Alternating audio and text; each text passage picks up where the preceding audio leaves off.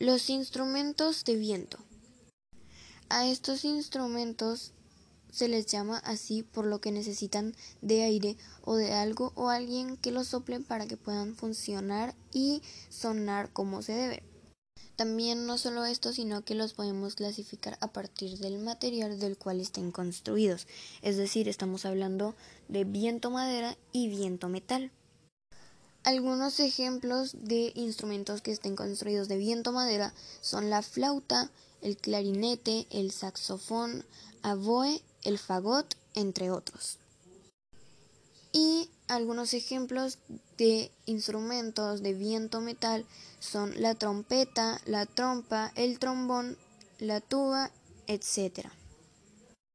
También si nos fijamos muy bien, todos los instrumentos que conformen esta familia tienen uno o más tubos. Estos tubos hacen que en cuanto más largo o grueso esté el tubo, más grave va a ser el sonido del instrumento.